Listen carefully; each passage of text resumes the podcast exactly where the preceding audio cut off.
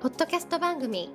ドクター濱口大輔のターミナルコーチングでは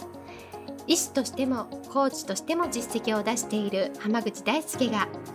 終末期医療で1000人の死に立ち会い300人以上の方にコーチングを行ってきた経験からあなたの人生を進化させるメソッドをこの番組を通してお伝えしていきます。それでは今回の番組をお楽しみください。こんばんは浜口大輔ですポッドキャスト番組ドクター浜口大輔のターミナルコーチングを始めていきますそれではナビゲーターの園尾さん今日の質問をお願いしますはい今日は自分自身でコーチングができた方がいいと聞いたことがあるんですが、浜口先生はそう思われたりとか、その理由がもしあったら教えていただければと思います。という質問が来ています。よろしくお願いします。よろしくお願いします。自分で自分をコーチングできたら、ものすごくいいですよね。なんでかっていうと、コーチングをすることによって、自分自身が進化していって、今までできなかったことができるようになったりとか、これまで解決できなかった問題を解決できるようになるからなんですが、ただ、まあ、例えばね、多くの人が、人生の中で何か反省をしたりとか、うまくいかなかったなっていう時に、こう、振り返りをしたりすることっていうのはあると思うんですよ。はい。でも、そこでね、多くの人がうまくいかないのは、単に振り返りとかダメだ、自分にダメ出しをしたりとか、はい。そういう自分自身をうまく成長させていくっていう方法を知らないからうまくいかないんですよ。なるほど。ただのダメ出しとかは意味がないんです。そうなんですよね。で、単なるダメ出しとコーチングとは全然違うんですよ。コーチングってそもそも人の成長を、まあ、援助するためのスキルなので、それが自分自身にできるっていうことは、まあ、もちろん自分自身をどんどんどんどん成長させていくことができるっていうことになるんですよね。だから、単に反省会とか、まあ、あとはその、もうパート飲んで忘れようみたいなことをするよりかは自分で自分にコーチングをできた方がはるかにいいんですけど、ただ、自分で自分をコーチングするっていうのは、まあちょっと難しい部分もあるんですよ。はい。その難しいのはなんでなんですか、まあ、なんでかっていうと、はい。じ、どうしても人って自分に甘くなるじゃないですか。なります。だから、どうしても厳しくしているつもりでも、まあ、まあでもとはいえこの状況は仕方なかったなとか、うん、仕事が今週は多かったから、まあ、しょうがないんじゃないかとか、まああとは、まあ最善は尽くしたんだけど、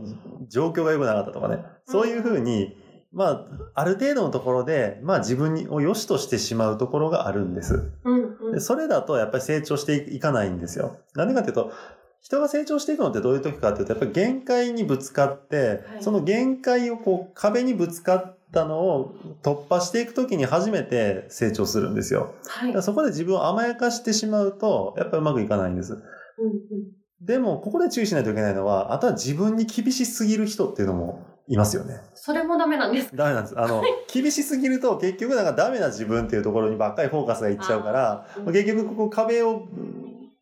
ぶつか、ぶつかりはするんですけど、ぶつかりすぎてそのまま意気消沈して、はいはい、もうやる気を失ったり、完全に立ち上がれなくなっちゃうんですよ。なるほど。そうすると結局、要は、その、自分自身を高めていったりとか、限界を突破していくためにセルフコーチングをして、さらに次に、もっと言ったら先にある目標を達成していくために行うはずなのに、意気消沈したら結局前、反対のことをやってるわけですよ。そうですね。落ちて終わりですもんね。最最終結果を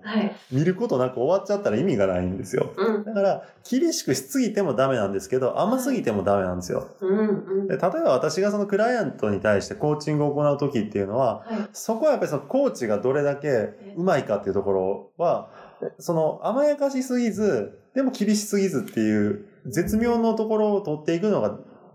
まあコーチの腕の見せ所でもあるんですよね。はい。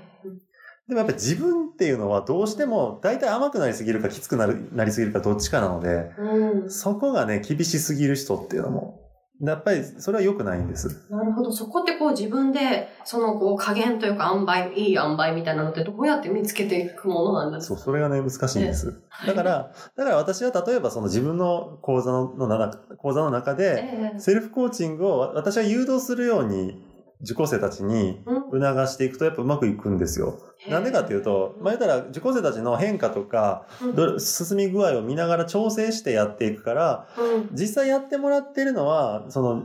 私が作ったテキストを見ながら、質問に答えてもらうっていう形にしているんですよ。うんただそこでフィードバックであったりとかうん、声かけであったりとか、注意点っていうのを話したりする中で、単に自分で例えば本を読みながら、セルフコーチングの本なんか読みながら自分で質問を埋めてって、自分自身に気づくっていう異常のものが得られるわけなんですよ。なるほど。そこはこうフィードバックが実際にあったりとか、言葉がけがちゃんとあるからって感じそうです。あと、ちょっと厳しすぎるなっていう時とかは調整したりとか、逆に甘すぎるなっていう時はそれはそれで指摘をすることによって、うんちょうどせ